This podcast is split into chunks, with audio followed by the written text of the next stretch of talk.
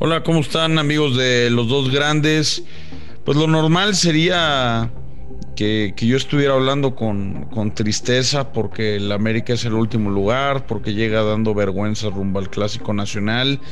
Lo normal sería que Fernando Ceballos estuviera eh, haciendo una reflexión, eh, incluso con una sonrisa en la cara, viendo cómo eh, sufro por mi americanismo y él festeja la victoria del Guadalajara frente a Santos. Pero hoy, hoy estamos en, en una situación que, nos sobrepasó en una situación que, afectó directamente al fútbol mexicano, un momento en el que incluso Fernando Ceballos estuvo eh, presente en, la corregidora viendo y viviendo todo este tipo de, actos eh, llenos de, vandalismo y de, eh, pues, me gustaría no decirlo así, pero prácticamente de, asesinos en, en un acto pues que será recordado creo por siempre, quizá el, el peor día en la historia del fútbol mexicano. No tengo, no tengo mucho, mucho que decir, no tengo mucho que agregar.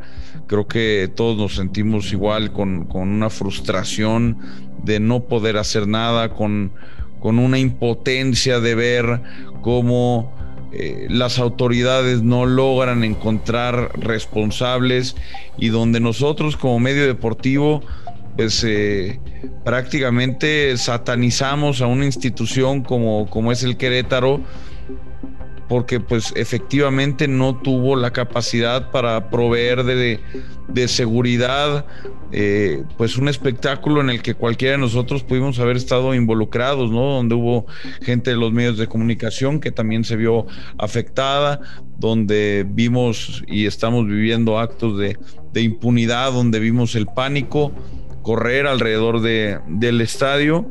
Eh, y pues, y pues nada, serán momentos complicados para el fútbol mexicano. Sabemos que eh, ustedes escuchan este podcast para estar enterados de lo que pasa en el, en el fútbol mexicano, de lo que pasa en, en el, particularmente entre América y Guadalajara.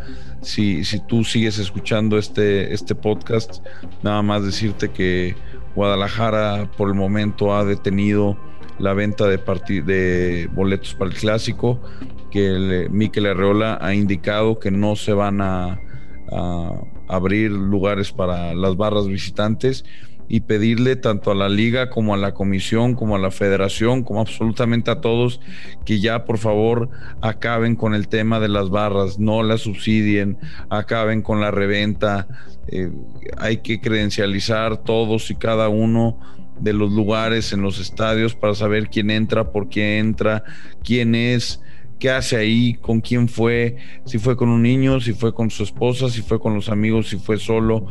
Hay que detener la violencia en el fútbol mexicano, simple y sencillamente un reflejo de lo que vivimos como sociedad.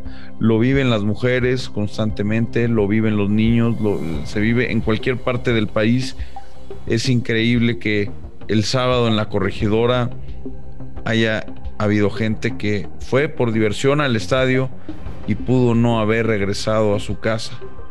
Y simple y sencillamente porque había asuntos por cobrar de gente alejada del fútbol.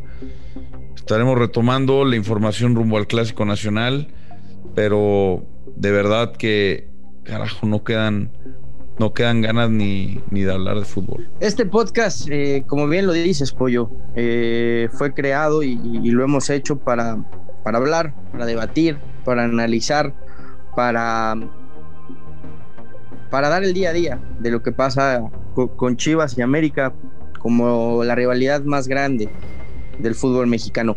Pero hay que entender las rivalidades hay que ser conscientes de ellas.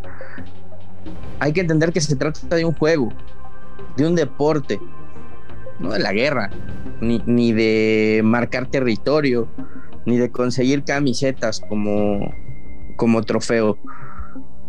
Nadie me lo contó, no lo vi en la tele. Yo estuve en el estadio, yo acudí como aficionado. Yo iba con, con amigos, con niños, con familia, a ver un partido de fútbol y terminamos viendo una barbarie. E, eso fue lo que pasó el, sábado. en el estadio Corregidora. En la cabecera sur estábamos ubicados nosotros y, en la norte, era donde estaba la barra del Querétaro, de repente se empezó a, a, mover de un lado a otro. En cuestión de segundos ya había eh, conatos de bronca por todo el estadio y, unos minutos después ya, ya había golpes por todos lados. Eh, la, barra del Atlas eh, corriendo despavorida, brincando a la, a la cancha, buscando refugio. Algunos alcanzaron a cruzar por la cancha hasta llegar a la zona de la ambulancia que da directo al estacionamiento donde están los camiones. Otros se resguardaron en las bancas. La gente del Querétaro, algunos los metió al, al, vestidor tratando de, protegerlos.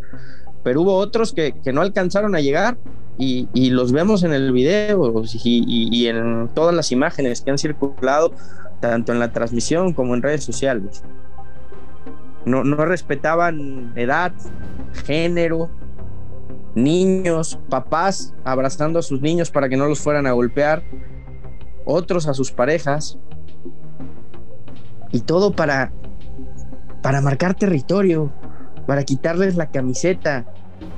Esto no es nuevo en el fútbol mexicano. Ha pasado a las afueras pasó en el 2007 cuando Querétaro descendió en, Guadalajara. Yo estuve también en ese estadio. Volaban piedras, palos, cristales rotos, autos deshechos. Cualquier persona que fue a ese partido y tenía placas de Querétaro corría peligro al salir del estadio. Se respiraba el miedo igual que el sábado en la corregidora. La gran diferencia es que acá fue ya dentro del estadio. Acá fue en medio de la transmisión del partido, acá todo mundo lo vio.